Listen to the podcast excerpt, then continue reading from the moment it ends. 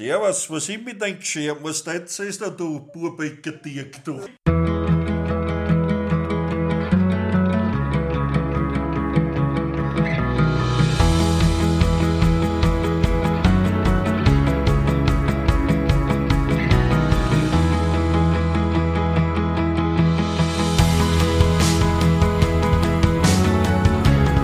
Herzlich willkommen zum Winzer Talk. Ich bin Daniel Bayer und das ist der Podcast zur Website wein-verstehen.de.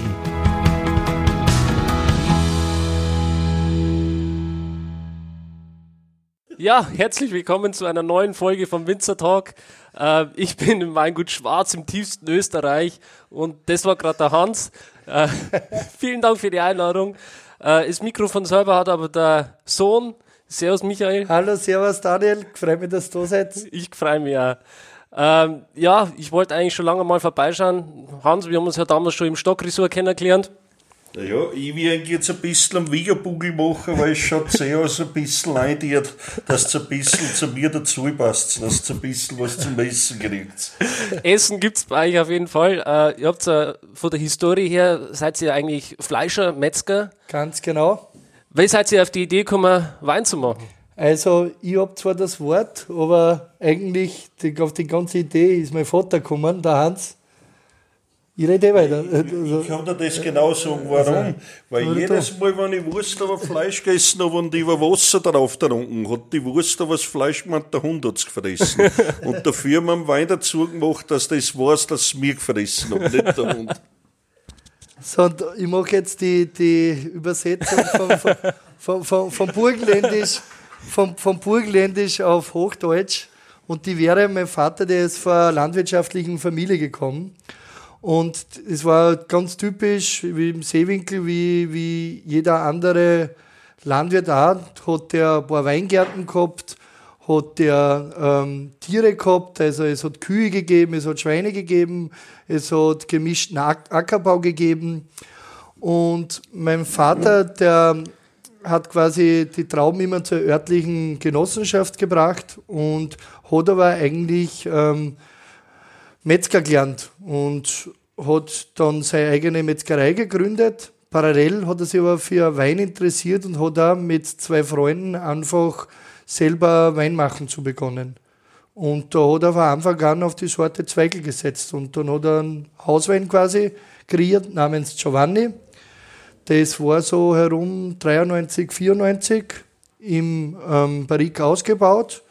Den hat er dann äh, Alois Kracher, seinen besten Freund, probieren lassen und der war sehr beeindruckt und der hat ihm dann mit Wein ein bisschen geholfen, mit Hilfe auch von Manfred Krankel und so ist das Ganze ins Laufen gekommen. Also wir sind eigentlich vom, von Metzgerei, vom Fleisch zum Wein gekommen. Mhm. Dieser Alois Kracher, den du gerade genannt hast, das ist äh, auch ein Winzer aus Österreich. Das ist eigentlich einer der bekanntesten Winzer für Österreich. Also der hat Österreich nach dem Weinskandal eigentlich mit, mitgeholfen, mit, mit ein paar anderen Winzern wieder sozusagen die Weinbranche in Österreich aufzubauen. Und der ist weltweit berühmt mit ähm, Süßwein, ähm, ist leider verstorben und sein Sohn, der Gerhard Kracher, der macht das ähm, weiter. Wie der Tom Stromer und ich gerade zu dir gefahren sind, da sind wir ja, durch diese Panoni, Panon, oh Pannonische Tiefebene. Pannonische Tiefebene gefahren.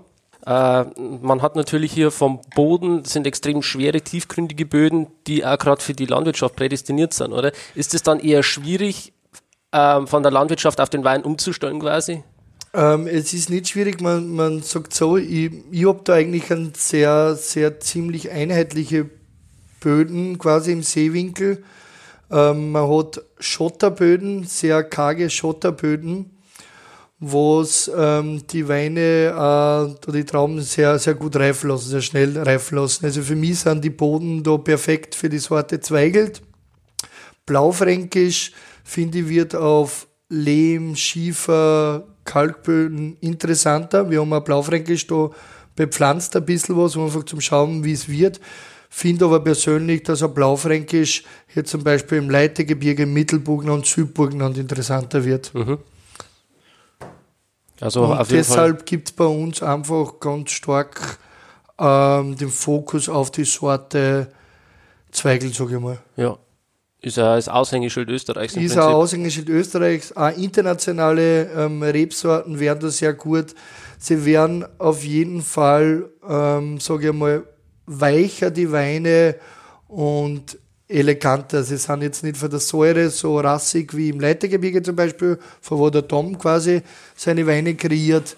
Und es ist, sag ich mal, alles ähm, eine Spur milder und wärmer, um es mhm. einfach mit den Worten zu erklären. Genau. Ähm, jetzt spanne ich den Bogen trotzdem mal kurz zurück äh, in die Vergangenheit. Du hast gesagt, äh, damals nach dem Weinskandal ist das dann quasi alles so losgegangen bei euch. Genau. Und äh, ich werde jetzt den Weinskandal nicht nochmal thematisieren, das wissen meine Zuhörer, das haben wir schon oft genug gehabt, aber viele Winzer sagen, der Weinskandal ist eigentlich das Beste, was Österreich passieren hat können. Würdest du das auch so unterschreiben? Also ich glaube schon, dass der Weinskandal letztendlich einfach uns ein Qualitätsdenken ein sehr gutes mitgegeben hat. Und das sieht man auch, glaube ich, an den Durchschnittspreis der österreichischen Weine, dass einfach mit der Qualität raufgegangen ist und wirklich ein Umdenken stattgefunden hat. Und man ist natürlich auch, es hat sich natürlich mehr entwickelt. Also es ist nicht nur jetzt, jetzt der Qualitätsgedanke stärker geworden, es haben sich auch Sorten geändert. Also es, ähm, früher ist in Österreich allgemein sehr viel Weiß getrunken worden und der Rotweinkonsum ist ja auch in den 90ern, glaube ich, gestiegen. Also ich habe jetzt keine Zahlen, aber mhm. natürlich waren aber Anfang vom Weinskandal die ähm, internationalen Sorten sehr angesagt. Man hat Cabernet gepflanzt, Merlot gepflanzt und wir haben eben mit 99 besser gesagt, mein Vater, der war da allein am, am Ruder, hat, ist ganz klar auf die Sorte Zweigelt, die eigentlich immer als, als Massenträgersorte, als einfache Sorte quasi, ähm, sage ich mal, ähm, als einfache Sorte halt, halt quasi dargestellt wird. Es ist, ich sage mal so, Zweigelt ist, ist äh, sehr gegen Blaufränkisch für mich, ich, erkläre es eigentlich immer am Hand von Musik. Ich sage immer, wenn sie mich international fragen, was ist der Unterschied zwischen Zweigelt und Blaufränkisch, ich sage immer, ähm, Blaufränkisch sind die Rolling Stones und Zweigelt die Beatles. Mhm. Und wir lieben es halt, die Rolling Stones zu hören, während wir die Beatles trinken. und wir haben halt einfach probiert, da aus einem Zweigelt, einfach ein Zweigelt, ähm, wilder in Richtung die Stones zu machen. Nicht so, nicht so brav wie die Beatles zu sein. Und, und ich glaube, das funktioniert auch mit Zweigelt, wenn man sich mit ihm im Weingarten beschäftigt, wenn man sich mit ihm im Keller beschäftigt, was bei uns lange Kaltmeische-Standzeiten bedeutet. Und ja, ich glaube, Zweigelt ist ähm, sehr interessante Sorte, wo es auch ein super tolles Reifepotenzial erlangen kann. Und und da die Sorte bei uns am Boden am besten herpasst, war ganz klar für uns die Ansage, auf den Zweigel zu gehen. Wenn ich irgendwo an Mosel Saar zu Hause wäre, dann würde ich einen Riesling machen. Mhm. Ganz einfach. Apropos äh, Mosel Saar, ähm, du bist ja noch äh, junger, frischer Winzer, hast deine Weinausbildung gemacht. Mich würde mal interessieren, welche Weinbauregionen du bereist hast und was du dir alles angeschaut hast. Ähm, ich war an der Saar bei Weingut von Hövel. Ah, da habe ich äh, auch schon einen Podcast aufgenommen. Ah, wirklich, super, bei Max, sehr super, cool, genau. freut mich. Also ich, ich, ich liebe, ich liebe den Rausch, den Saarburger Rausch. Oh ja. Wenn ich jetzt zu Zillingen gehe oder von Max die Ober, Oberemler Hütte quasi, seine Monopollage. Ich liebe ähm, Kabinettchen und nach zwei, drei Flaschen Zweigelt oder Blaufränkisch ist eine Flasche Kabinett zum nüchtern trinken das schönste Getränk, was ich mir vorstellen kann. Und wenn ich jetzt in die Beeren auslesen und Trockenbeeren auslesen reingehen, dann sind wir sowieso in einer Liga. Und da, was ich an reifen Sachen einfach probieren, das ist für mich ein großartiges Weinbaugebiet. Dann war ich auch in Spanien unterwegs, ähm, auf Mallorca. Ähm, ähm, der Sebastian Keller hat dort mit Hilfe von Bernd Philippi ein Weinprojekt gestartet. Dann war ich in Südfrankreich. Darf, darf ich noch mal kurz auf Mallorca einhaken? Das ist ja eine extrem spannende Weinbauregion, wie ich finde. Ganz genau. Es ist, wo, wo ich war, ich war zwischen Manacor und Porte Cristo, mhm. ist eher weniger Wein, aber totale Kalksteine, Kalkböden. Und das ist wirklich sehr, sehr spannend. Also es kommen wirklich großartige Weine her und Mallorca ist nicht nur Ballermann Genau. und für Sportler, sondern wirklich weinbaummäßig Für sehr Wein, interessant. Weininteressierte ist das ein Wahnsinn. Also Mallorca hat viel mehr zu bieten als bloß irgendwie am Ballermann, sondern gerade wenn man genau. in die Mitte des Landes reinfährt, äh, das sind wunderbare Weingüter und äh, wo- man sich auch äh, hinsetzen kann, mit den Winzern reden kann, die nehmen sich die Zeit und sind wirklich froh, wenn da ab und zu mal ein Tourist sich rein verirrt. Also Genau, die ja. Erfahrung habe ich gemacht. Genau. Und ja, abschließend habe ich mir irgendwie so was ganz anderes angeschaut, weil ich war. Also ich war in Südfrankreich, war ich auf einem Weingut Domaine des Aufonds, der hat 11 Hektar von seinen 21 Hektar mit dem Pferd bewirtschaftet. Hängt das jetzt gar nicht groß an die Glocke, irgendwie als Marketing oder sonst was. Der macht es halt wirklich, weil er bei seinen Weingärten nur mit Pferd rein kann, um, um quasi Bodenbearbeitung zu machen. Und dann habe ich mal ganz was anderes angeschaut, Australien. Da war ich in Barossa Valley und war auch interessant zum Sehen. Ähm, ist äh, ganz ein anderes Denken, ein ganz anderes Machen. Also nicht jetzt bei dem Betrieb, wo ich war, der war unter Anführungszeichen ein Mini-Familienbetrieb mit, ich glaube, die haben nicht einmal ganz eine Million Liter gemacht.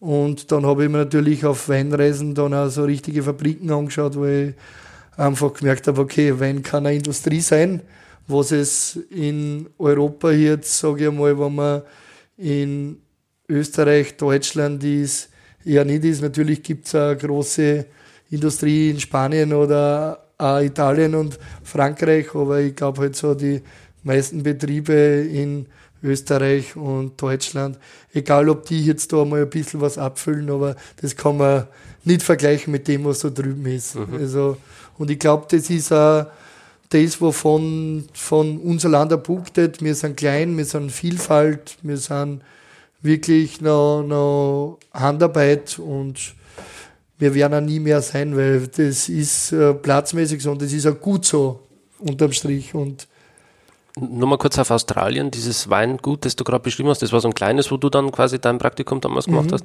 Mich würde interessieren, wie du auf das Weingut gekommen bist. Ähm, das war der Rolf Binder, der hat Wurzeln in Oberösterreich und da waren schon ein paar Winzerkollegen und dadurch bin ich auf das Weingut gekommen. Ähm, es war um 2000, haben wir Australien, Österreich getrunken. Jetzt, glaube ich, kommen die Überproduktionen ins Regal von Österreich und wird halt nicht mehr wirklich, glaube ich, auch getrunken. Also ich habe da ganz lustig einmal mit einem Praktikanten aus Australien, der in Österreich gearbeitet hat, bin einmal durch einen ähm, Weinshop durchgegangen und der ist dann vor Australien stehen geblieben und ich habe zu ihm gemeint, so, du kennst da eigentlich eh die Weine, was bleibst du jetzt stehen? Hat er gemeint, ja, ja, aber die Preise sind eigentlich gleich oder günstiger wie bei Ihnen. Und da sieht man eigentlich dann, was, was da los ist. Und ja, es wird dort jeder Wein auf 14,5 Alkohol eingestellt. Also man, man weiß halt, okay, was man bekommt und ja, ich, man, es gibt sicher, gibt sicher Betriebe wie Penfolds, die, sage ich mal, wirklich äh, große Mengen qualitativ arbeiten. Das muss man offen und ehrlich sagen. Und in Blindverkostungen mit meinen Weinfreak-Freunden sind immer wieder neue Weltweine da Australien, die wirklich lang reifen und äh, genial sind. Also man darf nicht alles verteufeln und ich glaube, ähm, es tut sich sehr viel in der Weinwelt. Also wir haben aus Südafrika Chardonnay pro in, in Blindverkostung gehabt, wo alles dabei war und waren halt dann acht von zehn sehr guten Verkostern sagen, das ist todsicher Burgund und dann ist Südafrika, dann weiß man, was los ist. Also es ist, ich glaube, es ist sehr verschwommen mittlerweile und man sollte auch nicht sagen, neue Welt und alte Welt und das alles in Schubladen schieben, das gibt es nicht mehr. Also es gibt überall Handarbeit, es gibt überall Industrie, es gibt überall sehr gute Weine und auch genauso sehr schlechte Weine. Und ich finde, man sollte sie nicht irgendwie in eine Kategorie da rein und festnageln. Das ist eigentlich das Schöne am Wein, die Vielfalt. Wein ist für mich wie, wie Essen, wie Musik. Ich möchte nicht jeden Tag ein Schnitzel essen, aber Österreicher sollte schon am Sonntag sein Sonntagsschnitzel essen natürlich. Aber genauso, ich habe keinen Lieblingssong, ich habe keinen Lieblingsfilm. Genauso wenig habe ich einen Lieblingswein. Das ist das Schöne an Wein. Situationsabhängig und das macht auch Spaß, finde ich. Ja. Davon lebt ja die ganze Thematik. Das kann ich genauso unterschreiben. gerade wenn man ein bisschen rumkommt. Ähm, und äh, wir sind jetzt, der Tom und ich, wenn wir hergefahren sind, durch die verschiedenen Weindörfer gefahren und da wird einem eigentlich erst bewusst, was man da für Vielfalt an verschiedenen Weingütern auch hat, die man jetzt vielleicht so gar nicht am Schirm hat.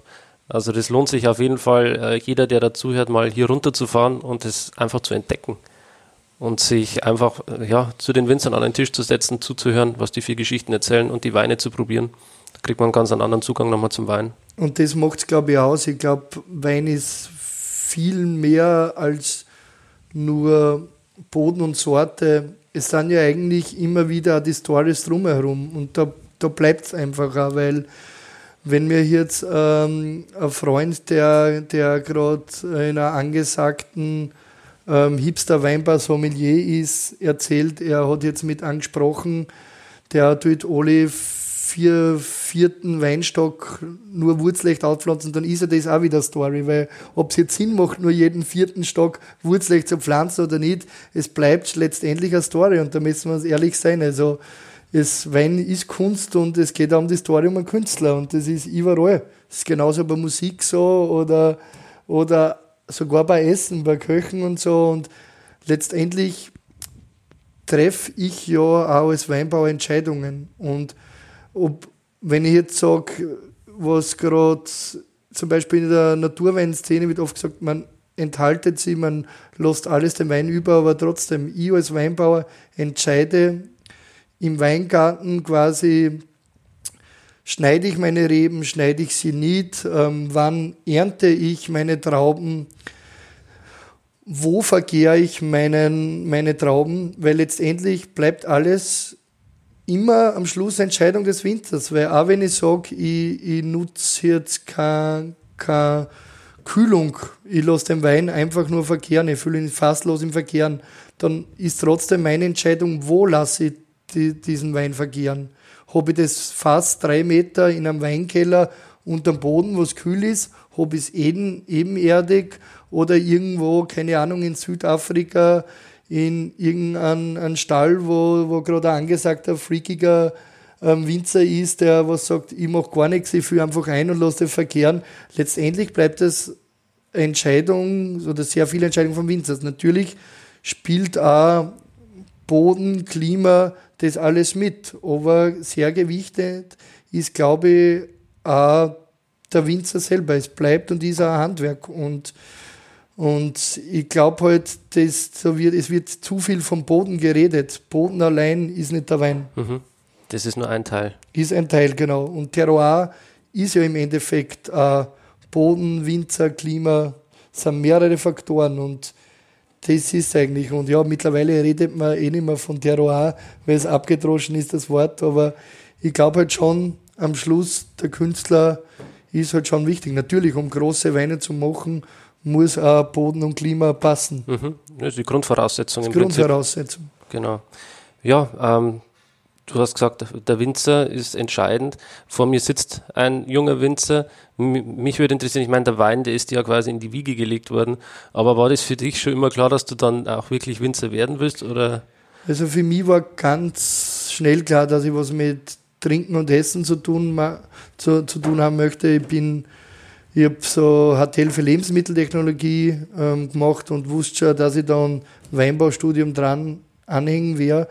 Wollte mir am Anfang aber nicht gleich quasi so in eine reine Weinbauschule reinschmeißen. Ich wollte mir einfach, ich wollte frei sein und nicht irgendwas jahrelang eingetrichtert kriegen. Aber es ist schon irgendwie eine Wiege gelegt. Also natürlich haben meine Eltern immer gesagt, zu mir und zu meiner Schwester, macht was, was euch glücklich macht. Das ist, hat nie geheißen, du hast jetzt das Weingut oder die Fleischerei, die wir 2010 geschlossen haben, zu übernehmen. Das hat es nie geheißen, aber ich bin halt als kleiner Bursche am Schoß von meinem Papa am Traktor gesessen und irgendwie, du wirst mit dem groß. Also es ist, ja. Ja, und ich bin halt dem Wein auch nicht so abgetan, muss man dazu sagen.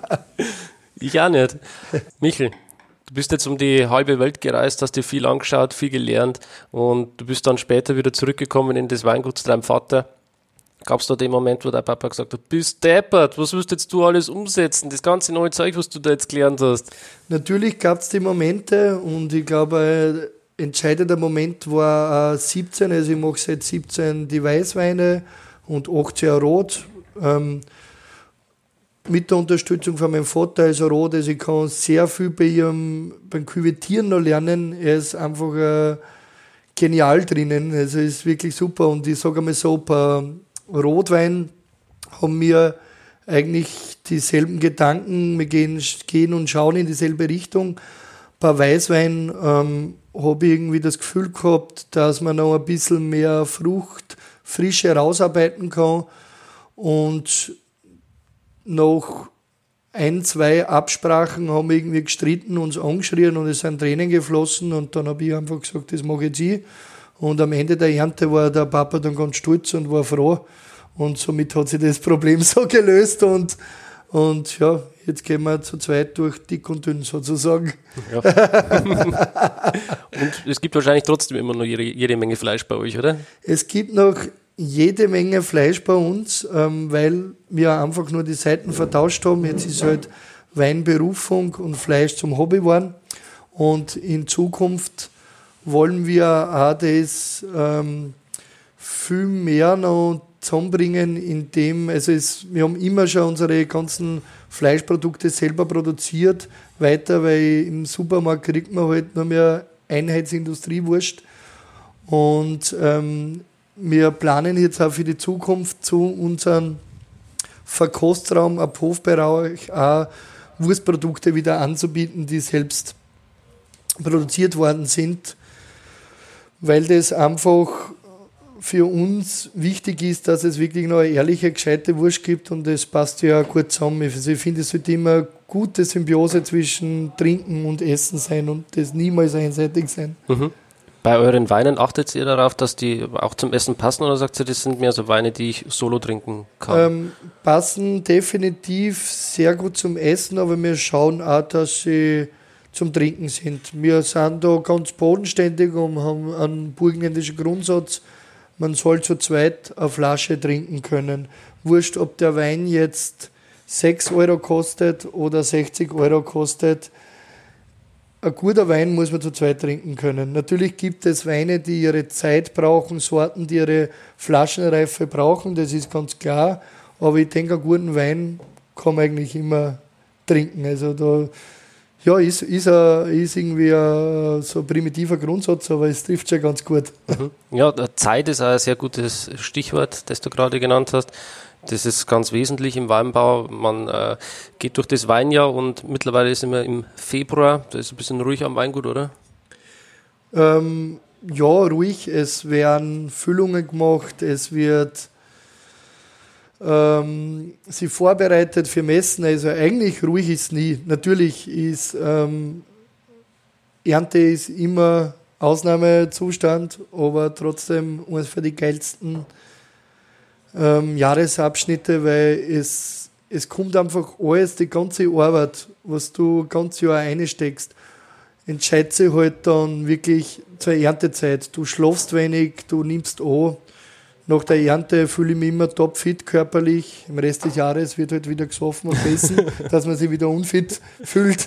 Aber an der Ernte, so wenig du schlafst, so fertig du bist, es ist trotzdem eine verdammt geile Zeit. Du hast wird trotzdem Energie und es macht einfach Spaß. Mhm. Aber wenn es ein paar Mal wirklich nur irre ist und du voll fertig bist, aber es ist geil. Wie viele Leute habt ihr zur Ernte? Also wir haben jetzt ähm, so zehn Mitarbeiter und Ernte haben wir natürlich alle Helfer. Und wie viele Hektar? Wir bewirtschaften 14 Hektar Eigenfläche, haben aber dann quasi Projekte, wo man Trauben vom Leitergebirge haben und dann natürlich auch ein Basisweintraubenzukauf. Das sind dann wirklich Weingärten, die wir kennen und es wird immer, ich weiß nicht, warum das immer irgendwie so ungern gesagt wird, Zukauf, wir haben keinen Zukauf und so.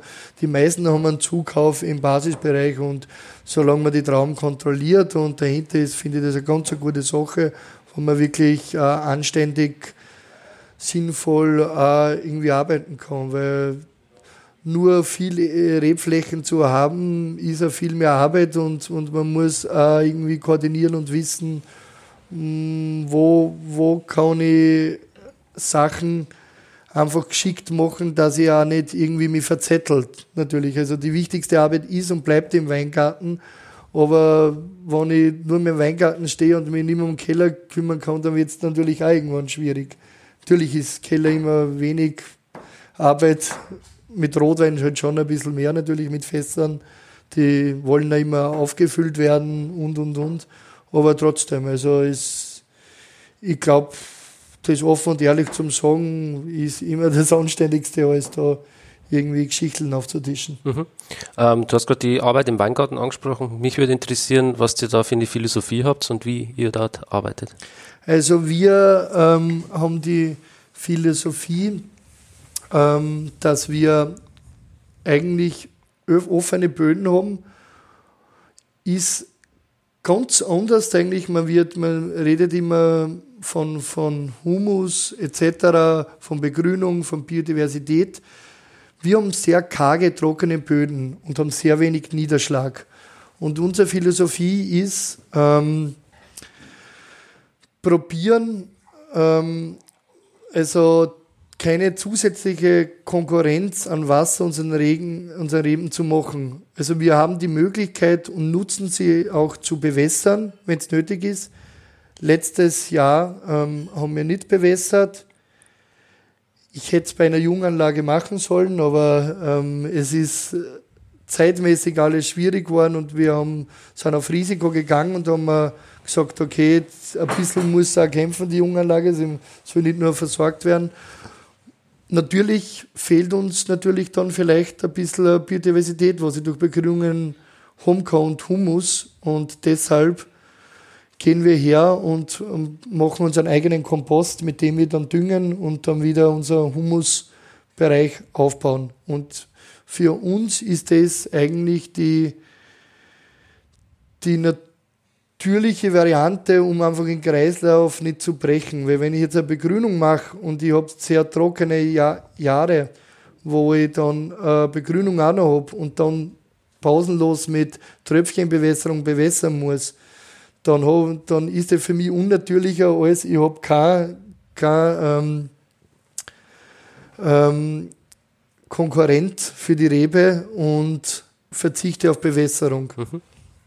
Also man will quasi den, den Reben schon so ein bisschen positiven Stress auch aussetzen, damit eben mal wahrscheinlich die Wurzeln stärker werden, um äh, die Rebe dazu zu motivieren, dass die auch die wertvollen Extrakte, Mineralien aus dem Boden rausziehen. Genau, oder? also, also das, das muss aber zum richtigen Zeitpunkt sein. Also auf jeden Fall Weißweine brauchen mehr Wasser, werden dann auch auf die Böden, die besser Wasser halten als Rot, Rotweine gesetzt, Rotweine gesetzt und somit kann man das machen. Und wenn es wirklich sehr trocken und sehr heiß ist, kann einmal eine Bewässerung bei Weißweinen nicht schaden. Mhm. Gerade wahrscheinlich letztes Jahr, wo wir den Hitzesommer gehabt haben, oder? 2018. Genau, wir haben es geschafft, ohne zu bewässern, aber wie gesagt, Junganlage, es sind ein paar Blätter leicht gelb geworden, also ich glaube, bewässern hätte dem Weingarten nicht geschadet, aber man kann es nie genau wissen.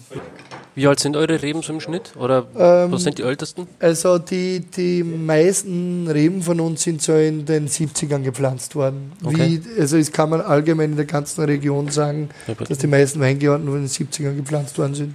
Mhm. Also so schon ein stattliches Alter für so eine Rebe auf jeden Fall.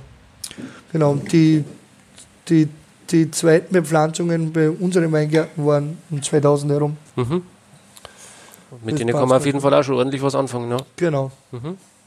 Gut, ähm, du hast jetzt schon viel geredet, du hast bestimmt durch, du hast ein bisschen an Wein hier auf dem Tisch aufgestellt. Vielleicht kannst du zu dem Wein mal was sagen. Also wir haben da einen weißen und einen roten. Die nennen sie einfach ganz simpel schwarz-weiß und schwarz-rot. Das sind eigentlich die Weine, mit denen mein Vater begonnen hat. Der Weißwein ist schwarz-weiß, ist ein Chardonnay und ist so 13 Monate in französischer Eiche ausgebaut. Chardonnay passt sehr gut zu unser Herrn, zu den steinigen Böden und da mir einfach von Rotwein entgegenkommt, war ganz klar, dass es bei uns äh, einen, Weißwein im Holz geben wird. Mhm. Also wir lieben es auch mit, mit Holz zu arbeiten, was jetzt nicht heißen soll, dass die Weine zu viel Holz haben sollen, was in der Vergangenheit sicher allgemein in Österreich war, dass wir früher die Weine vielleicht doppelt in Holz gelegt haben.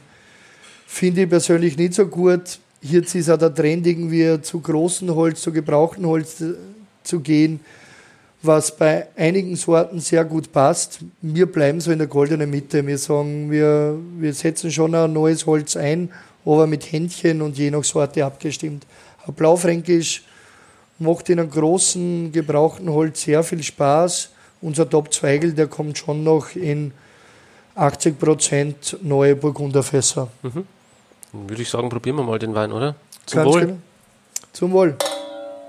Weiß, Weißwein ist auf jeden Fall bei uns immer Säure und frische Thematik. Das heißt, für uns ist es immer wichtig, ähm, optimale reife Trauben zu haben und trotzdem eine Frische zu haben. Mhm. Und das ist natürlich bei Weißwein immer eine Challenge, weil der Chardonnay, der geht dann gern natürlich mit dem Alkohol rauf durch die Reife, verliert die Säure, aber wir wollen natürlich auch die Frische einfach behalten. Deshalb heißt wirklich im Herbst zu kosten, zu kosten und ich esse ganz ja eigentlich keine Trauben, weil im Herbst isst du genug, genug Trauben. Also ein richtiger Winzer, der, ja, der sollte eigentlich genug von Trauben am Rest des Jahres haben, weil wir machen jetzt keine großartigen Analysen, wir gehen rein, kosten und wenn wir die Trauben als reif sind, dann werden sie geerntet. Mhm. Und wichtig ist für uns nicht die Trauben zu grün, zu, zu herb zu ernten. Da riecht es ziemlich gut, findest du auch, oder?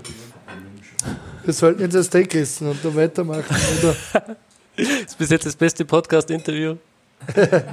kriege ich was zum Essen. Ich würde sagen, dann trinken wir weiß aus und ich erkläre noch schnell den roten und dann gehen wir zum Essen um, weil der rote passt perfekt zum Steak. Genau. Das ist der schwarz-rot. Den gibt es seit 99 quasi. Und mein Vater ist da ganz klar auf die Sorte Zweigelt gegangen. Damals waren noch Cuvées mit internationalen Rebsorten der Trend und er hat gesagt, er geht auf reinsortig Zweigelt. Da hat es eigentlich früher ähm, nicht so viele gegeben, die im Topweinbereich nur auf zwei gegangen, gegangen sind. Hallebühl von Umadum ist sehr bekannt, natürlich auch, die einer der ersten waren.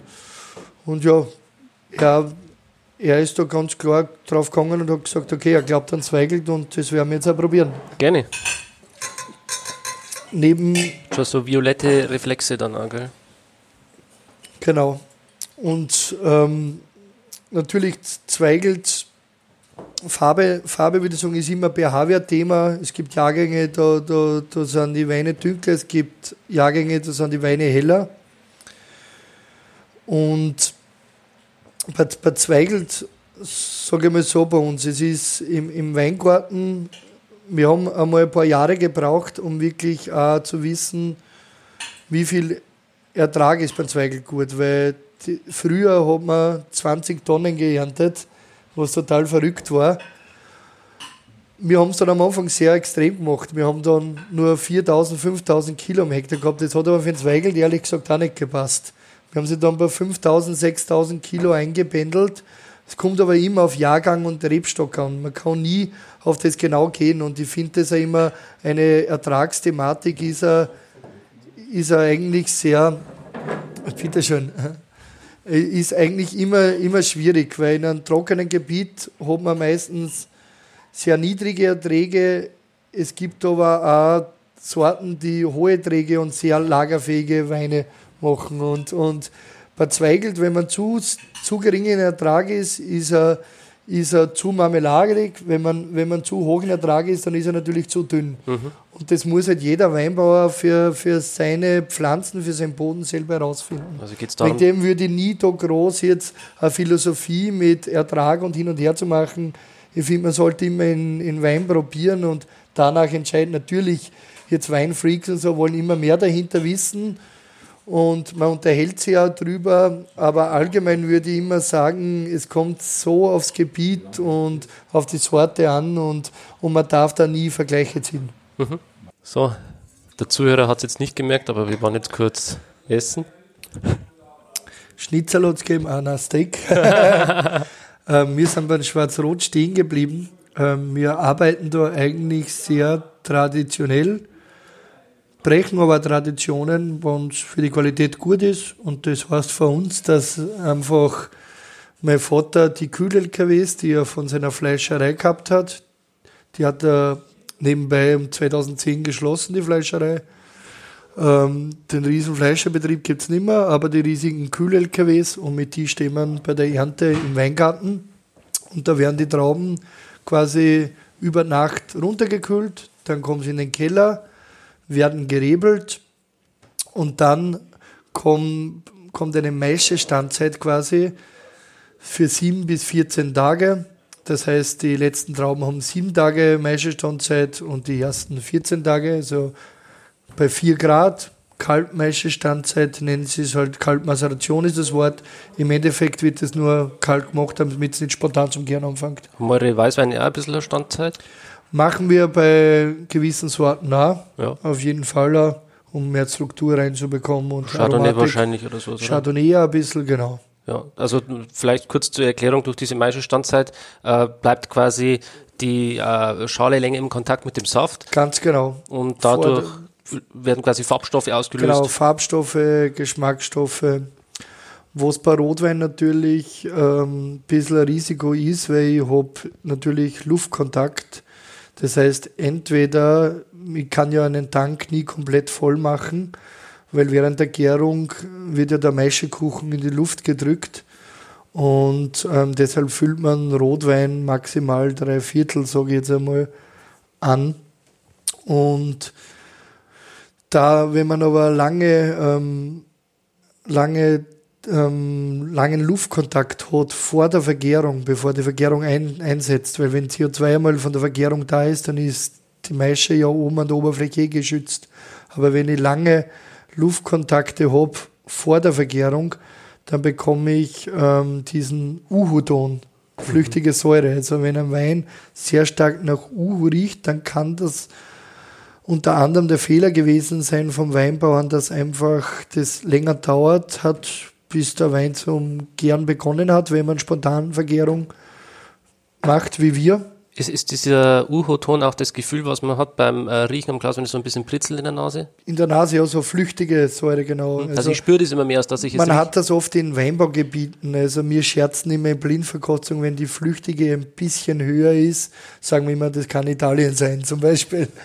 Ähm, in wärmeren Weinbaugebieten hat man oft eine höhere flüchtige Säure. Ist aber jetzt auch nicht schlimm. Also wenn, wenn der nur, nur ein bisschen höher ist, der Wein in der flüchtigen Säure in der Nase, dann muss das jetzt gar nicht negativ sein. Aber wenn das nur mehr U hat und die haben nicht mehr die Aromatik vom, von, von der Traube, die Birnenaromatik, da macht es natürlich nicht mehr Spaß. Ja, das Aber, fängt dann auch irgendwann in der Nase an zum Stechen. Genau, fängt dann zum Stechen an, genau. Und das ist dann, das kann unter anderem auch der Grund gewesen sein, eben von, von der Maische einfach mit Luftkontakt. Aha. Kann aber bei der Lagerung dann auch passieren. Also es gibt mehrere Fehlerquellen, wo das sein kann. Aber letztendlich bleibt für mich ein Fehler des Weinbauers, des Weinguts. Mhm. Und kann sein, dass das passiert, aber wenn man alles einhält, das Wein zeigt ja immer, dass es anders geht.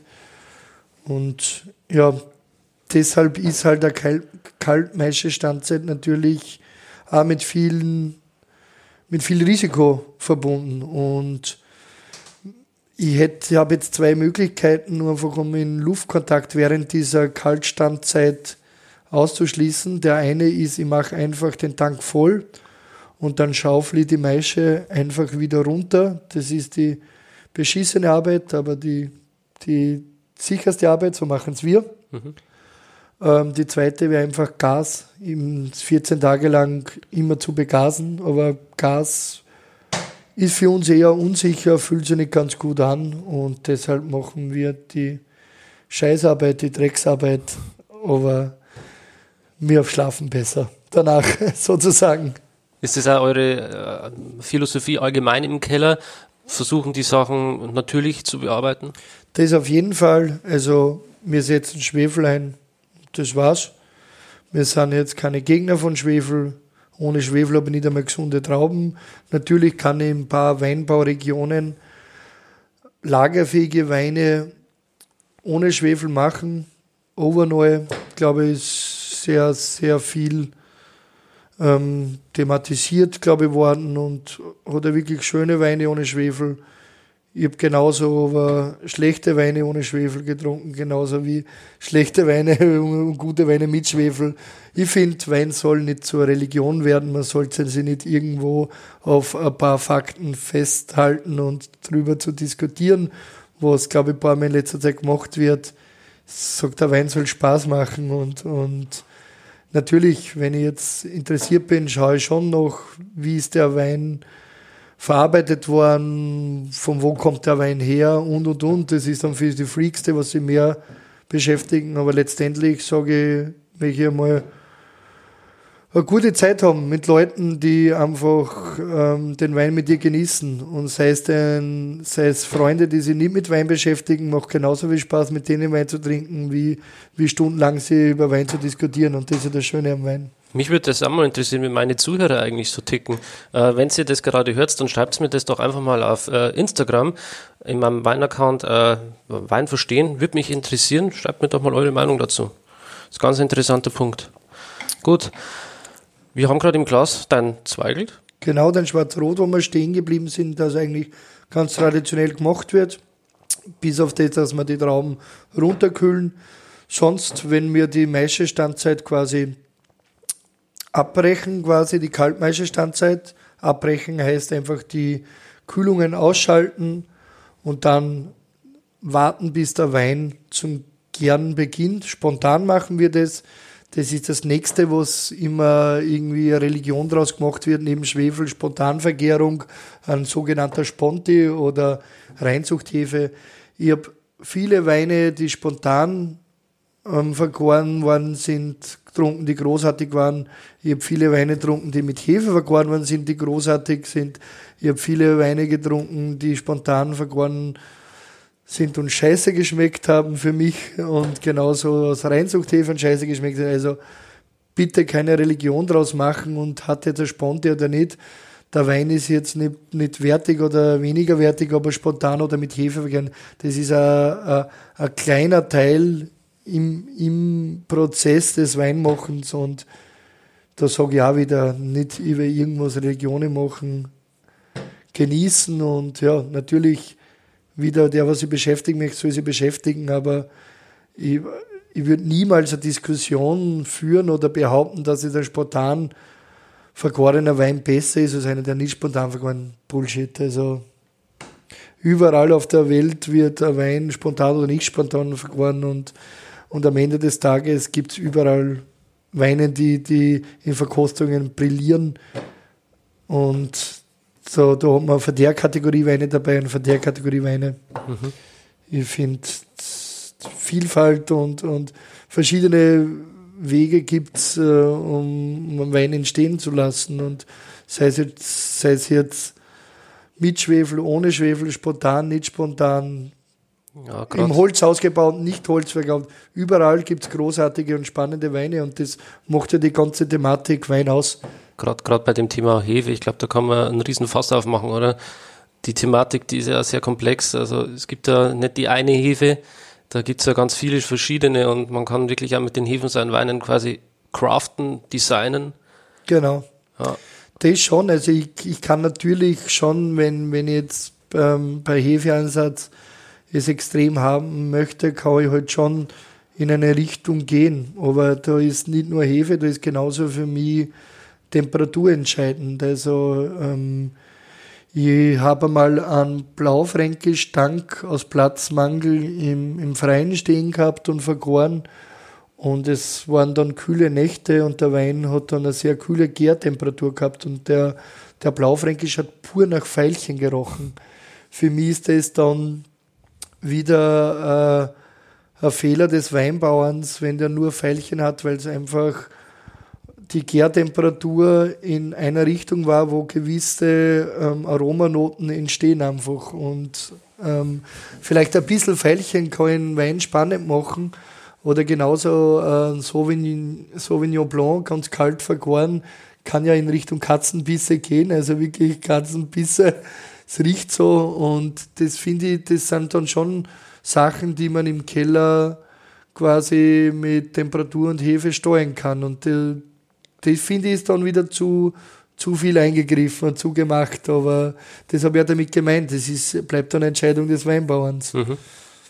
Genauso wie bei Weißweine, die sehr kühl vergären können, bananig werden oder so in der Nase. Und ich, ich persönlich für mich definiere es dann als Fehler des Weinbauerns, weil es ist durch eine gewisse Richtung so gegangen, aber es hat sicher mal in der Vergangenheit früher, wo, wo das einfach im Menschen gar nicht so bewusst war, einfach Stilrichtungen gegeben. Der eine Weinbauer hatte einen sehr kalten Keller gehabt, denn seine Weine haben halt immer mehr Veilchenaromatik gehabt. Mittlerweile weiß man halt den Grund dahinter und das war dann die Vielfalt, aber das ist ja dann, wir kommen immer wieder dann aufs Gleiche zurück. Das ist ja das Schöne, dass es viele verschiedene Sachen gibt. Mhm.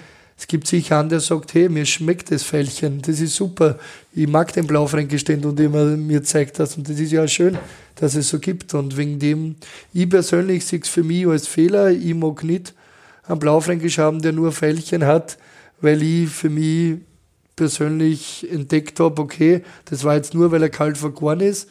Und nur Pfeilchen, finde ich, zeigt dann nicht eigentlich die Sortenaromatik, weil das einfach nur von der einen Aromatik dann quasi so der, der Wein sehr eindimensional aufgebaut ist, aber wenn ein Kollege sagt, er findet das cool so und er macht es so und es schmeckt ihm und, und es schmeckt sogar seinen Kunden, also warum, mhm.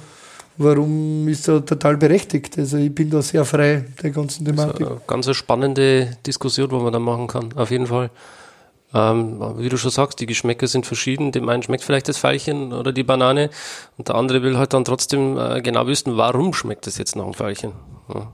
Das kann man auch weiterführen, weil wir währenddessen kurz irgendwie über Weine fürs Essen, Weine zum Trinken irgendwie gesprochen haben.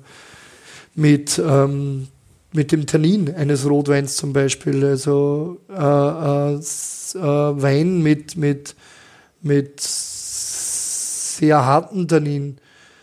Ähm, passt wunderbar zum Essen, tut man sie vielleicht beim Trinken in jungen Jahren schwieriger. Und ich finde, es gibt also so, so Entscheidungen, wann ernte meine Traube. Wir wollen immer ein schönes, mächtiges, reifes Tannin haben. Das heißt, wir kosten die Trauben während den Ernten. Und manchmal merkt man Weine, die haben wirklich so ein grünliches, sehr, sehr hartes Tannin. Und man denkt sich dann, okay, man legt die, die Weine weg, die brauchen einfach noch Zeit, die sind zu jung. Aber man merkt auch mit einer Reifen, dass dieses Tannin nicht mehr weggeht. Wir nennen das für uns so, das ist dann ein grünes Tannin, eher ein unreifes Tannin. Sprich, die, die Traube wurde vor der perfekten Reife geerntet. Ich finde es ja lustig, manchmal habe ich so Weine verkostet und habe irgendwelche Verkostungsnotizen gelesen und ist gestanden sehr strukturiert. Oder wenn ein Weißwein zu viel Säure hatte und äh, wurde dann als mineralisch genannt. Und definitiv, es gibt Weine, die, die, die stecken von Natur aus viel Säure weg und, und vertragen eine hohe Säure oder aufgrund vom Boden, wo sie kommen, sind einfach säurehältiger. Ähm, wichtig ist halt, dass die Balance insgesamt Dass die Balance stimmt. passt, genau. Also natürlich, ich würde sagen, an der Mosel zum Beispiel hat man Riesen, also du warst ja selber dort, hat man unglaubliche Säurewerte in den Rieslingen, genau. aber da hat man halt dann auch wieder den Zucker, der dagegen Genau, ja. was die Balance macht und das finde ich ja das Schöne dran. Und natürlich, wir können ganz offen reden, im Basisweinbereich ist äh, die Balance umso wichtiger als jetzt bei, bei Weinen für Weinfreaks. Gerade die, die Weinfreaks, die, die sie mit, mit ähm, großen Weinen, wenn man sie so sagen möchte, damit Weinen beschäftigen, die, die spannend sind, die haben halt damit Ecken und Kanten. Damit wird aber die Masse an Wein trinken wahrscheinlich nichts anfangen können. Die suchen halt einen harmonischen, ausbalancierten Wein und ich finde, das, das kann man ganz schön zeigen und, und man kann Balance entweder im Keller machen, indem ich Restzucker oder Zusätze, um das Ganze abzurunden, oder eben indem ich die, die Trauben perfekt ähm, quasi ernte. Und das ist dann wieder eine Stilfrage des Winzers. Und ich sage halt, beides hat die Berechtigung und jeder Konsument entscheidet, was er trinken mag und trinkt. Mhm. Und ja. Das würde mich nochmal ein bisschen detaillierter interessieren mit dem Erntezeitpunkt. Ähm, ich kenne das so, dass die Winzer durch die Weingärten gehen und die Öchsle gerade prüfen. Ähm, erst einmal kosten und dann prüfst du die Öchsle gerade. Bei unserem Gebiet hilft es sehr, die Kerne anzuschauen. Das habe ich aber jetzt auf mein, meine Praktika irgendwie gelernt, dass das nicht überall stimmt, weil in anderen Weinbaugebieten stimmt dann ein brauner Kern ähm, bei uns sagt man, die, dann sind die Trauben schon sehr gut reif, trifft da meistens zu, weil in anderen Weinbaugebieten funktioniert das nicht ganz die Formel, aber vieler Kosten und auf, Therme, auf Kerne zu, zu beißen und auf, auf, auf jeden Fall eine Schale anzuschauen, Fruchtfleisch und da muss man wirklich je nachdem selber einfach Gefühl also seine Trauben entwickeln. Äh, wenn du quasi das äh, geschmacklich prüfen willst, ob der Wein quasi, ob die Tannine reif sind, dann beißt du auf den Kern, oder? Unter anderem auch, genau. Weil da sind ja die Gerbstoffe konzentriert. Genau, beißt du und schau mir die Kerne an und natürlich auch bleibt immer Bauchgefühl. Also man kostet, kostet und dann vor allem entscheidet man, okay, wir ernten morgen. Mhm. So, das ist, da ist wirklich alles offen und, und man entscheidet dann auch viel im Keller aus dem Bauch heraus wie arbeite ich dann weiter? Tue ich zum Beispiel, wenn ich jetzt merke, es kommt äh, eine Regenperiode und die Trauben sind sehr schön reif schon, dann werde ich nicht mehr die, die, die letzte Reife, äh, das letzte Eizel riskieren. Dann entscheide ich lieber, dass ich, dass ich die Trauben einfach ernte und gehe dafür schonend im Keller um. Wenn ich weiß, es ist komplett reif, da kann ich im Keller vielleicht äh, zum Beispiel ähm, untertauchen quasi, ich mache Punchdowns, mhm. quasi den Maischekuchen runterdrücken. Und wenn ich weiß, okay, Regenperiode war, war, ist da, ist besser jetzt zu ernten, als den, die Trauben dann nach dem Regen zu ernten, dann wäre ich vielleicht ein bisschen schonender, dann wäre ich nur den Saft überpumpen, überschwallen. Und, und das sind alles Entscheidungen, die der Winzer dann aus dem Bauch heraus und in der Situation trifft. Also du kannst nicht jedes Jahr das und in jeder Ernte gleich machen mit jeder Sorte. Du entscheidest dann wirklich in der Sekunde im Keller, wie, was mache ich jetzt damit. Genauso wie ich Stiele, verwende nicht. Wir verwenden niemals Stiele. Es gibt aber Kollegen, die schauen sich die, die, die ähm, Perlen an und sagen, okay, die Stiele sind holzig, ich mag die jetzt für mein Pinot Noir verwenden. Auf die Art. Mhm. Also ich würde sagen, nächsten Wein, der zeigt ganz stark unsere Geschichte. Das ist der Butcher. Ähm, die, das Etikett dafür die Deborah Sengler, Künstlerin von Wien, ähm, gestaltet. Im Endeffekt ist es ein Foto von meinem Vater abgemalt mit einem Schweinskopf draufgeknallt. Man kennt nämlich meinen Vater quasi unter dem Butcher in der Weinszene. Und Mittlerweile gibt es, also es hat schon eigentlich einen Wein gegeben mit dem Beginn. Das war ein Rosé, der hatte Butcher geheißen. Von daher ist es wahrscheinlich auch gekommen. Den Rosé, der, der hatte dezente 15 Alkohol. Ähm, den, den haben wir dann irgendwann eingestellt, weil ähm, im Burgenland kriegt es halt im Sommer doch hier und da 40 Grad. Es war ein bisschen gefährlich, das Zeugs. Und es ist dann aber wieder äh, Butcherlinie geboren worden. Der erste Jahrgang war da 2012, glaube ich. Bin mir jetzt gar nicht sicher. Oder ich vertue mich komplett, müssen wir nachschauen. Und auf jeden Fall ähm, geht da der Fokus auf die Sorten, die man, auf die man eigentlich ähm, hier vor der Haustür nicht haben. Wir gehen auf Blaufränkisch, der vom Leitergebirge kommt, wo Blaufränkisch wirklich Spaß macht. Und ein Pinot Noir. Die beiden sind, sind quasi so im Basisbereich angesiedelt. Und dann ähm, das Butcher Cuvée. Das besteht ähm, aus einem guten Anteil an Zweigelt, Blaufränkisch und Merlot. Mhm. Da, also eigentlich kommt, kommt der Zweigelt hier vom, vom, vom Seewinkel und der Blaufränkisch und der Merlot vom Leitergebirge wieder. Und ähm, der ist im Mittel bei Preissegment sogar mal angesiedelt. Ich würde sagen, wir starten da mal mit dem Pinot Noir Gerne. Oder Spätburgunder. Ja, wo wir gerade bei der Begriffserklärung sind, für die Leute, die in Englisch nicht so bewandert sind, Butcher oder Butcher, das heißt dann äh, Metzger auf Was Deutsch. der Metzger, genau. Ich habe früher immer Butcher gesagt und mir da mein Englischlehrer so lange eingetrichtert, Butcher, dass ich jetzt jeden belehre, dass man Butcher sagt. Also ich wäre eher auf Butcher eigentlich, so vom Englischen her. Aber wenn der Englischlehrer das sagt, Der hat es mir gesagt und ja, Vielleicht ich war nicht wissen gut das- in Englisch, deshalb habe ich ihn vielleicht, vielleicht wissen das die Zuhörer. Wenn ihr das wisst, wie man das wirklich ausspricht, dann äh, lasst uns das doch mal auf Instagram hier wissen. Das ist ein Pinot. Also Pinot Noir vielleicht. Es wird oft über die Farbe geredet. Für mich persönlich gilt, ähm, ich scheiße auf die Farbe, ich scheiße auf die Alkoholwerte beim, beim Rotwein. Nur mag ich, nur mag ich die, den Alkohol nicht spüren. Also wenn der Wein für mich 14,5 oder 15 Prozent Alkohol hat ich spüre nicht, habe ich überhaupt kein Problem damit. Genauso wie wenn die Farbe hell ist. Und die Farbe ist natürlich auch pH-Wert abhängig und auch sortenabhängig. Und Pinot Noir hat eine helle Farbe. Man wird oft immer noch eigentlich traurigerweise auf Verkostung angesprochen. Das ist Pinot Noir, warum ist der so hell? Ja, ähm, Pinot Noir ist halt hell. Und natürlich gibt es je nach Weinbaugebiet und Lage eine hellere und dunklere Pinot Noir.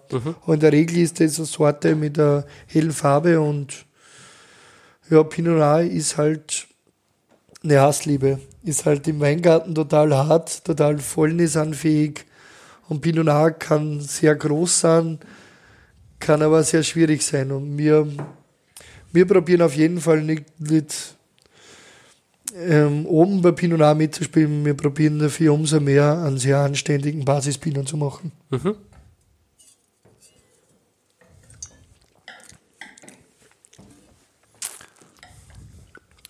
Wenn wir über flüchtige Säure gesprochen haben, für mich ist der dezent höher in der flüchtigen Säure, aber der steht ihm zum Beispiel. Okay. Der Frucht. Ich finde, das macht auch Spaß. Ja, ich habe das auch bemerkt in der Nase. Ich wollte es bloß nicht sagen. Nein, nein, Ist wir das, sind äh, offen und reden drüber und Aber dafür gefallen mir, also es ist nicht so, dass mir am- in der Nase nicht gefällt, aber ich finde am, am Gaumen ist er besonders schön, weil eben diese ähm, dezente Kräutrigkeit hat, die sich dann wieder schön mit der Erdbeer und der roten Frucht dann verbindet. Hat eine schöne Saftigkeit und Länge, genau. so würde ich den Wein einordnen. Und Pinot Noir und, und Blaufränkisch zum Beispiel, was der nächste Wein ist, sind auch einfach Sorten mit einer, mit einer höheren Säure im Gegensatz zum Zweigel zum Beispiel.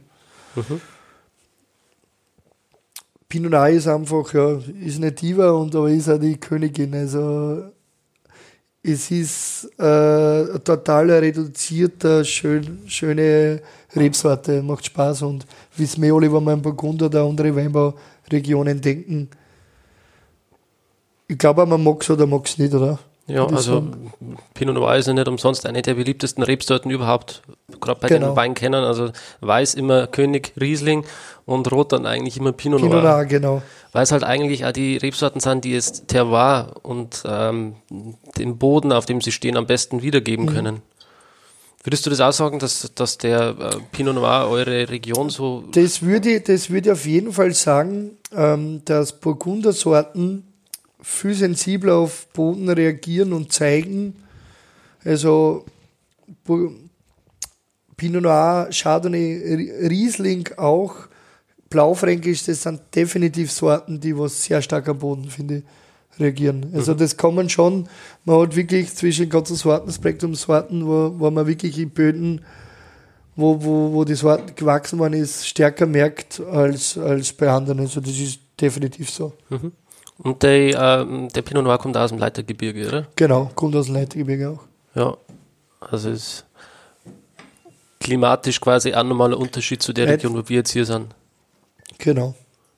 Für uns, also für andere, wir sind sehr warm. Ich würde persönlich bei uns da kein Pinot pflanzen.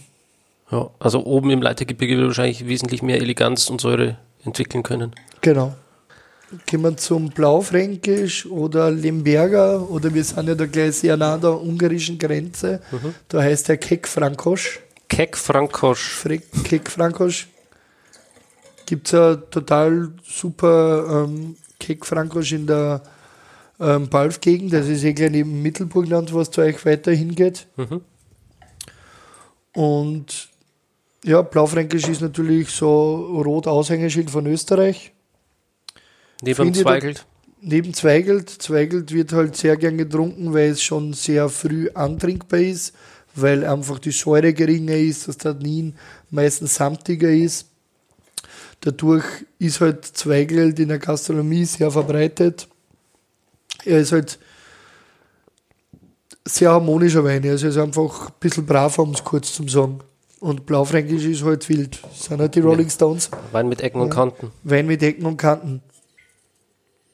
Also ich sage einmal so, so Weintrinker, erfahrene Weintrinker, Sommeliers, die, die beschäftigen sich natürlich großteils mehr mit Blaufränkisch als mit Zweigelt. Mhm. Weil das einfach mehr Ecken und Kanten hat und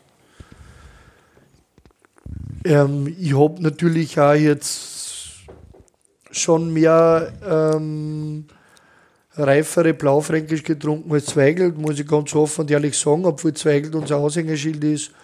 Aber ich glaube, der Zweigelt braucht sie im Top-Bereich, wenn man, wenn man ähm, wirklich ähm, Herzblut reinsteckt, auch nicht verstecken. Mhm. Kann, schon, kann schon auf jeden Fall mit einer guten Flasche Reife mitziehen. Mhm. Also Blaufränkisch finde ich jetzt am, am Gaumen hat er wirklich schönes samtiges Tannin. Also man, spürt das Tannin, ist aber schön samtig. Und äh, im Abgang habe ich wieder die äh, Schokolade. Schmeckt sehr gut. Glade und man merkt schon die, die Säure auch. Mhm. Und ich glaube, Säure ist ein wichtiger Faktor, der, der die Säure sollte auch einfach im Wein integriert sein. Also desto, desto ähm, dichter der Wein ist oder, oder desto, desto ähm, konzentrierter, desto mehr Säure verträgt der Wein auch. Und, und ich glaube, Säure, Tannin, das ist auf jeden Fall immer so ein sehr wichtiger Faktor in der Harmonie quasi, dass der Wein Spaß macht. Ich habe oft festgestellt in, im, in der Gastronomie, im, im Achtelbereich, also im, im, im offenen Weinausschank, dass einfach Konsumenten, in meiner Stud Studienzeit habe ich quasi in einer Weinbar gearbeitet, ähm, du merkst halt sehr schnell, ob sie ein zweites Glas trinken wollen oder nicht. Und oft sie wissen nicht warum und ich dann schon irgendwie dann, dann registriert, okay, wenn die Säure nicht komplett reingepasst hat oder vielleicht das Tannin zu, zu, zu hart war, zu grün, dass sie gesagt ah nein, eher keins mehr. Und wenn das aber irgendwie in der Top-Harmonie sehr reif und gut eingebunden war, ah, stellen Sie mir her noch ein Glas. Und viele, glaube ich, wissen es gar nicht, dass es damit zusammenhält, aber natürlich, man beschäftigt sich als Weinbauer damit, dann, dann merkt man schon irgendwie so, okay, der Wein hat wirklich einen Trinkfluss oder der Wein hat halt jetzt, ist eher fürs Essen geeignet oder ja. Ja, ja, gerade die Säure, ich meine, wie registriert man das, dass er Wein Säure hat? Das ist im Prinzip, wenn du den Wein runtergeschluckt hast, dass ein gewisser Speichelfluss Genau. äh, im Mund dann quasi ausgelöst wird. Genauso hätte ich das auch gesagt, beziehungsweise hätte ich es jetzt wahrscheinlich noch schlechter beschrieben. Nein, das glaube ich nicht. Man spürt es an die Seiten oder so, genau, mit Genau. Speichelfluss. Genau. Und Und Tannin ist immer das Kratzige hinten am Gaumen. Wenn das sehr Astringenz, das, das ist natürlich beim unreifen grünen Tannin, aber es, Astringenz kann aber einen sehr jungen, powervollen Tannin sein, bei einem sehr, sehr, sehr starken Tannin. Das kann das auch sein. Das geht aber dann mit der Flaschenreife weg. Aber wenn das immer so sehr bitter hinten schmeckt, dann ist das das unreife Tannin, genau. würde ich sagen. Und das macht dann auch keinen Spaß mehr. Es macht keinen Spaß, da kann man nicht mehr zur zweiten Flasche trinken. genau. Spaß macht ein Blaufränkisch auf jeden Fall. Äh, der hat genau die Säure, die du beschrieben hast. Ähm, da wird der Speichelfluss eben ausgelöst. Du hast Lust, das nächste Glas zu trinken. Und das machen wir jetzt, oder? Genau. Aber an anderen Wein. Ähm, das ist jetzt das Butcher Cuvée. Ist Zweigelt, Blaufränkisch und Merlot. Geht wieder mehr ins Violette rein von der Farbe. Ganz genau. Hängt dann wieder mit dem pH-Wert zusammen, wie ich gelernt habe. pH-Wert und ja, Sorten natürlich auch.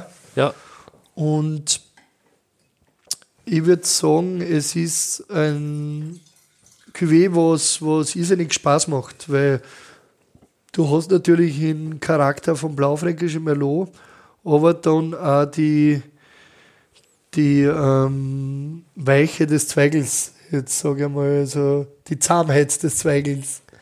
Also er, er macht Spaß, fordert, aber trotzdem ist er sehr elegant zum Trinken. Und In welchem Verhältnis sind da die Rebsorten verteilt? Ähm, da sind wir bei 70 Zweigelt, 15 Blaufränkisch und 15 Merlot. Mhm. Variiert dann je nach Jahrgang um ein paar Prozent natürlich. Aber den Wein würde ich auf jeden Fall ähm, als Trinkwein und Steakwein quasi Der- der ähm, ein, ein, ein, mir einsetzen Ich, ich finde, der hat so was Fleischiges in der Nase. Fleischiges auch, genau. So Umami, würde man sagen. Das passt bestimmt ganz besonders gut Ja. zu eurem Steg. Natürlich merkt man hinten schon dann die Struktur vom, vom Blaufränkisch und Merlot. Aber ich glaube, man kann schon zu zweit auch ohne Steak eine Flasche trinken. Oh ja, also ich finde, der schmeckt auch fleischig. Perfekte Wein. Äh, Butcher, Name ist Programm. Stimmt, ja. Finde ich wirklich gut, außergewöhnlich. Ja, es gibt, ähm, genau, vielleicht, ähm, weil ich da jetzt gerade beim Butcher-Etikett ähm, ist ja quasi ein Hackebeil. Ich weiß nicht, ihr seht das jetzt nicht, aber ihr hört es. Ich zeige es auf Instagram, da kann man ein Und Foto es, es, es gibt da auch eins mit der Karotte. ähm, das ist eigentlich nur entstanden für, für den Export, weil, weil, weil Hackebeil und Alkohol, das kann gefährdend, gefährdend sein, oder keine Ahnung. Ähm, es ist eine Waffe und wenn man auf Alkohol ist, dann läuft man herum und hackt alle Leute nieder. Ach, das sind, keine- das für den Export extra De gemacht worden. deshalb gibt es da ähm, Varianten mit der Karotte. Und ähm, es ist nicht nur die Variante mit, mit ähm, Karotten für, vegan, für Veganer geeignet, sondern auch die mit Hackebeil, um auf ein Thema zu gehen, ähm, Vegan-friendly, weil das vielleicht auch in letzter Zeit eine Thematik war, veganer Wein und hin und her. Ich finde es irgendwie ein bisschen lustig, weil man spricht ja von einem Wein wegen Schönungsmittel. Man kann im Keller Schönungsmittel einsetzen, ein paar Betriebe machen es, ein paar nicht. Ähm, man, man kann Schönungsmittel quasi von, von, von einem Fisch, die Hausenblase einsetzen. Oder in Bordeaux hat man früher mit, mit Eiklar quasi geschönt, um einfach das Tannin ein bisschen abzurunden. Dann gibt es, glaube ich, noch Casein. Das ist, glaube ich, eh die, die drei häufigsten, wenn ich mich jetzt an meine Studienprüfungen zurückerinnere. Also Casein ist ein Protein, gell? Ja. ist ein Protein, also auch tierisches. Und ähm, wenn man die Sachen einsetzt, dann ist ein Wein nicht mehr vegan. Ich finde das aber alles ein bisschen schon zu weit, weil ich glaube, das kommt entweder von den EU-Gesetze oder keine Ahnung. Aber ganz ehrlich, also wir verwenden jetzt keine, keine tierischen Schönungsmittel, auch keine pflanzlichen. Aber ganz ehrlich, da sind so viel, so viel ähm, Traubenzwicker, ähm, ähm, Essigfliegen mitvergoren worden, weil es einfach ein natürliches Produkt ist. Und wenn ich meine Trauben vom Weingarten bekomme, natürlich sind da Marienkäfer und Traubenzwicker um und das ist genau bei anderen Kollegen auch. Wir brauchen da jetzt nicht schönreden. Wir haben ein natürliches Produkt. Ist vielleicht scheiße, dass ich das jetzt so erzähle, aber ich finde ein paar Sachen gerne gesagt. Ich finde das Und, super. und ich kann nicht, ich kann nicht alle, jede einzelne Trauben abwaschen oder sonst was, bevor sie verarbeitet. Da werden Insekten mitvergoren, ganz klar. Außer ich habe halt keine Ahnung, außer ich habe halt einen Wein bei Weingarten komplett tot gemacht oder was ich was. Aber ähm, Das spricht ja im Gegenteil, es spricht ja für einen gesunden Weingarten, wenn du wir- gewisse wir- Artenvielfalt wir- drin hast. Würde ich auch sagen. Also ich, wär, ich würde mir eher Sorgen machen, wenn keine Insekten auf deinen Trauben sind. Und das Ding ist, wie weit gehen wir jetzt? Jetzt schreiben wir vegan auf, aber ich weiß, dass da genauso Tiere, Insekten mitvergoren werden sind. Also ich finde das beim Wein schon ein bisschen zu weitgehend mit der ganzen Vegan-Thematik. Und ja, vegan ist halt für mich ein bisschen wild. Also vegetarisch verstehe ich, keine Tiere zu essen, ist alles berechtigt, finde ich alles gut, aber komplett vegan zu sein, ist so ein bisschen sich selber zu belügen. Damit ist man auch kein besserer Mensch und ich glaube, ich glaube, das ist für mich ein bisschen unverständlich und beim Wein jetzt vegan aufzuschreiben. Deshalb habe ich eigentlich nur beim, beim Butcherwein Vegan Friendly aufgeschrieben, um einfach ein Zeichen dafür zu setzen. Und vor allem ist es lustig, wenn nach veganen Wein gefragt wird und, äh, und der Sommelier freut sich, wenn er dann den Butcher mit dem Schweinskopf präsentieren darf. ich will noch mal kurz auf die Exportthematik äh, eingehen mit dem äh, Karottenlabel. Wie viel Exportanteil habt ihr denn und was sind eure wichtigsten Märkte? Boah, ich muss mir die, die, die, die, die Zahlen anschauen, weil wir seit Jänner quasi direkt vertreiben, aber ich würde sagen, so 60 Inland, 40 Export und Export sind Nachbarländer dabei, Skandinavien dabei, ähm, auch ein bisschen Staaten und ja. Deutschland. Deutschland auch vor allem. Wie, wie, in Deutschland kriegt dann das äh, Karottenlabel? Nein, nein, ihr kriegt schon das Hackeball in Bayern. Kannst. Gott sei Dank. Ihr wisst schon, was gut ist. das will ich auch mal. Nein, es ist dann wirklich, wo es angefragt wird. Aber ich habe jetzt, jetzt ähm, schon Länder gehabt, die gesagt haben, ihnen wäre das Karottenlabel lieber und ja. Bestimmt die Skandinavier, oder? Skandinavien, sehr richtig. War mir klar. Sehr richtig. Es sind sehr nette Menschen in Skandinavien, sehr bescheiden, zurückhaltend und äh, immer her ihrer Gefühle und Emotionen. So würde ich die beschreiben, die Skandinavier. Ich brauche jetzt eigentlich hier die für, für, für, für, das Weiß, für die weiße Cuvée. Ähm, da steht, da steht der Schriftzug quasi grün. Was würdest du mir vorstellen, wir, wir hätten jetzt einen und es in der Cuvée ist ein grüner Veltliner dabei und es muss irgendwas sein, was, was auch lustig am, am Label ausschaut. Wie wär, was willst du vom Brokkoli halten? Großartig. Großartig? Ja. Wenn dir was Besseres noch auf der Autofahrt einfällt, dann ruf mich an schnell. Ich habe das letzte Mal in meinem Interview mit Christian Nett, kennst du das Weingut? Nett. In der Pfalz. Duttweiler. Christian Muss ich Nett. das Label sehen? Ich bin, was, ich bin so dumm, ich merke mir nicht alles. Der, der hat einen Wein, der heißt Pinot X. Pinot X. Also da steht quasi hinten O und X drauf. Und ich habe gesagt, Christian, das schaut aus wie das amerikanische äh, Chat-Zeichen für Hugs and Kisses. Na, aber dann habe ich gesagt, stimmt. Ach so, X heißt. Genau, Hugs. Umarmungen, Hugs und, und das O ist quasi der Kuss. Hugs and Kisses. Jetzt weiß ich endlich, was das heißt. Das habe ich gar nicht gewusst. Danke. ja, und dann hat er auch gesagt, stimmt. Und das war ihm aber nicht so bewusst. Und jetzt hat er es wirklich als Marketing. Genau, jetzt hat er es auch als Marketing-Ding verwendet für Facebook und so weiter. Richtig geil. Geil. Also. Hugs and Kisses. Ja. Super. finde ich cool. Ich finde es auch super geil, dass wirklich als Winzer in diesem Beruf du so viele verschiedene Möglichkeiten hast und du auch diesen künstlerischen Aspekt mit dabei hast, bei der Etikettengestaltung und so weiter. Stimmt, und, und Köche, ähm, Winzer oder ich sage immer gern Weinbauern, bodenständiger irgendwie. Und, und weil der, der Weinbauer, der zieht sich für äh, äh, äh, Fotoshooting sein schönes Gewand an und der Winter, der zieht sich die Gummistiefel an. Das ist der Unterschied. ja. Und ähm, sind ja eigentlich ja irgendwie Künstler und haben natürlich verrückte Menschen. Also die meisten Weinbauern, mich inbegriffen, wir sind sicher jetzt keine normalen anständigen Leute, wir haben alle unseren Vogel. Aber das ist ja gut so. Im positiven Sinne. Ja, danke schön. Auf jeden Fall. ja, ähm, dann würde ich sagen, kommen wir langsam zum Ende. Ich habe noch eine spannende Frage für dich. Und zwar, wo siehst du dich selbst und auch dieses Weingut in den nächsten fünf Jahren?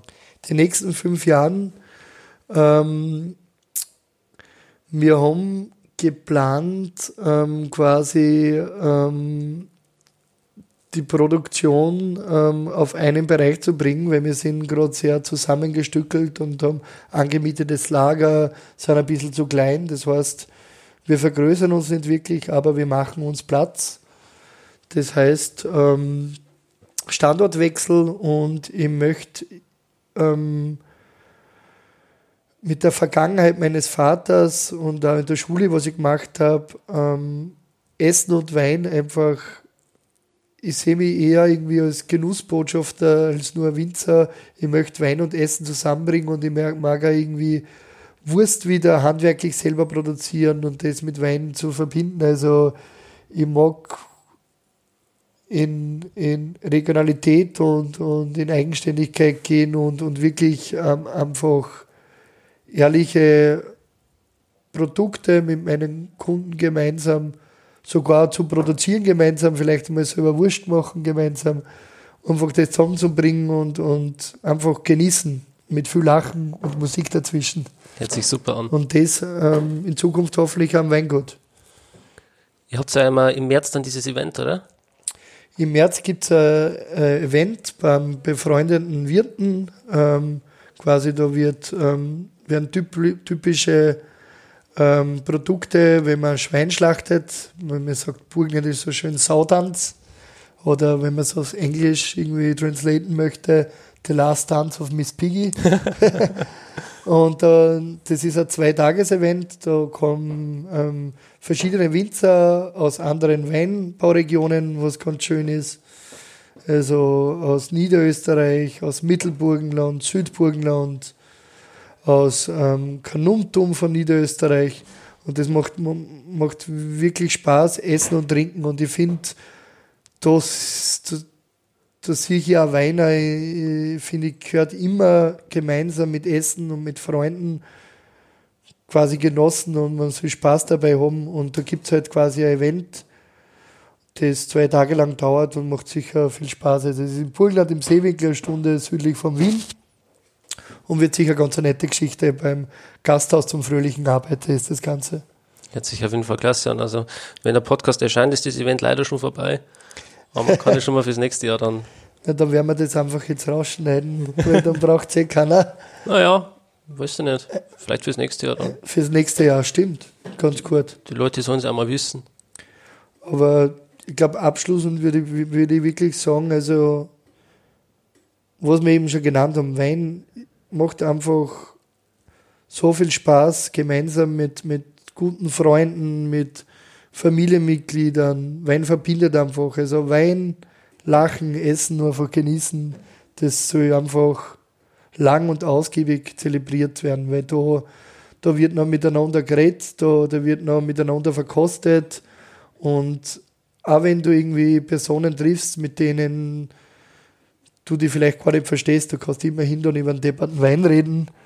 Oder genauso bringt einfach Leidenschaft für Wein verschiedene Menschen zusammen, egal in, in welchen Welten die leben und sind. Und, und das finde ich das Schöne und, und das macht der Spaß. Und Wein ist ein soziales Gleitmittel. Ist ein soziales Gleitmittel auf jeden Fall, das wirklich schön ist. Genauso wie Bier. Also man darf nicht vergessen, dass Bier genauso was Schönes ist.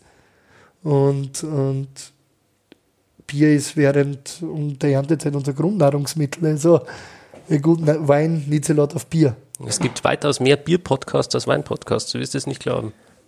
Wow. Vor allem im amerikanischen Raum. Da macht, äh, machen sehr viele Menschen Craft-Bier-Podcasts. Das Craft-Bier hängt mir schon so die Ohren, ehrlich gesagt. Also hier und da, ich probiere immer noch Verkostungen, aber mhm. ein gutes bodenständiges Pilz ist halt. Also ich finde, es kommt darauf an, wo du bist. Ähm, ich bin zum Beispiel sehr oft in Chicago, Illinois ja, beruflich unterwegs. Geht's ab. Und da trinkst du nur Craft Beer, weil die können das und die können das richtig gut. Gerade in Illinois oder. Wie oft ähm, bist du circa? Äh, viermal im Jahr.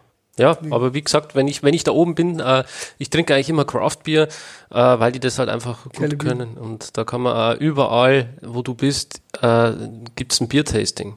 Da gibt es ja ganz viele. Der Punkte viel mehr als. Genau, gerade in der Chicago, also in der Stadt selbst, gibt es ganz viel verwinkelt, überall so kleine Brauereien, wo du die gar nicht vermutest. Und da gehst du rein und kriegst ein komplettes Tasting, einen kompletten Flight. Wow. Und kannst das probieren. Das macht dann schon Spaß. Das ja. ist geil, das ist richtig geil. Und äh, es passt da zum Essen in Chicago wieder. Und um das geht es ja eigentlich. Du brauchst ein Getränk, das im Prinzip zu dem Essen passt. Das ist wie beim Wein. Und äh, Genau, ich habe meine Biere, die was ich zum Essen habe oder zum Trinken. genau, gerade diese ähm, Deep Dish Pizza, wo die da drüben haben, oder dieses äh, Portillos Sandwich, wo wirklich Big Beef, wo gefühlte 5 Kilo Fleisch auf dem Sandwich drauf sind. Da passt halt einfach dieses Craft Beer sehr gut. Genau. Genau, die dann das perfekt begleiten. Und das ist bloß so ein bisschen Outtakes, ein bisschen kleine Exkursion zum Bier. Ja, und es gibt ja viele Gerichte, da fragen sie mich immer, was würdest du für einen Wein dazu trinken? Und dann sage ich, na, da würde ich jetzt am liebsten ein Bier dazu trinken.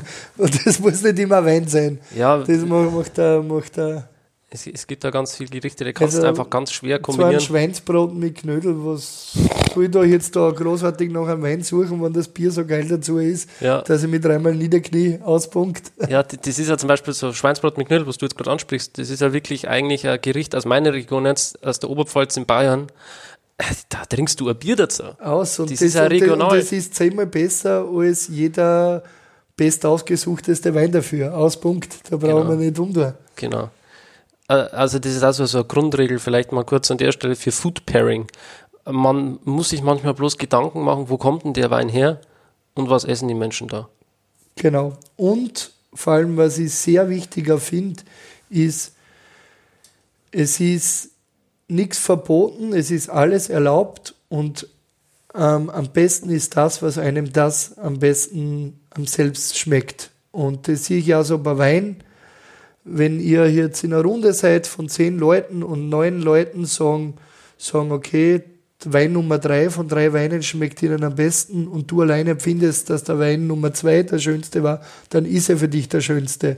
Und das ist ja das Schöne am Wein. Es wird natürlich immer, die Meinungen werden immer auseinandergehen, aber wichtig ist, was dir schmeckt und wenn dir ein Wein um 10 Euro besser schmeckt als um 40 Euro, dann ist es doch schön, weil dann kannst du gleich viel mehr Flaschen kaufen.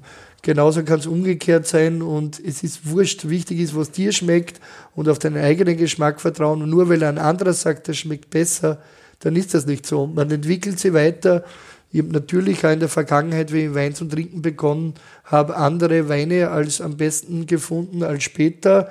Und man hört sich schon die Meinungen erfahrener Weintrinker an und lässt die Sachen erklären, aber letztendlich zählt dann dein eigener Geschmack und das Hier und Jetzt, was passt. Und wenn ich sage, okay, hier gerade schmeckt mir der Wein am besten und der macht gerade Spaß, dann macht er Spaß und das ist das Schöne. Und genauso beim Food-Wine-Pairing oder eigentlich Food- und, und, und, und, und Drink-Pairing, wichtig ist das, was schmeckt dir. Und es gibt immer verschiedene Kombinationen und wenn dir gerade jetzt der Wein so den und den Gericht am besten schmeckt, dann ist das für die das beste Pairing und das ist das Schöne dran. Dem ist nichts mehr hinzuzufügen. Hast du vielleicht noch abschließende Worte für die Zuhörer? Für die Zuhörer, ähm, sucht nicht immer irgendwie ein, ein Event, um Weine aufzumachen, die richtige Menschen an deiner Nähe und in den Köller gehen und auf eine Flaschen greifen und aufreißen, das macht im Moment. Also nicht immer sagen, okay, der wird Ton und Ton aufgerissen.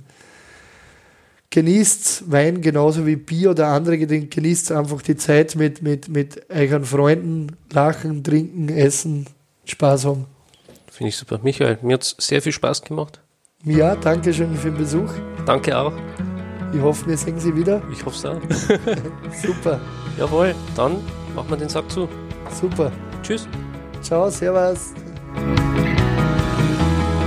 Schön, dass du dabei warst. Wenn dir dieser Podcast gefallen hat, dann bewerte mich auf iTunes. Wenn du Fragen hast oder mehr Informationen zum Thema Wein suchst, dann schau auf meiner Website wein-verstehen.de vorbei. Bis zum nächsten Mal.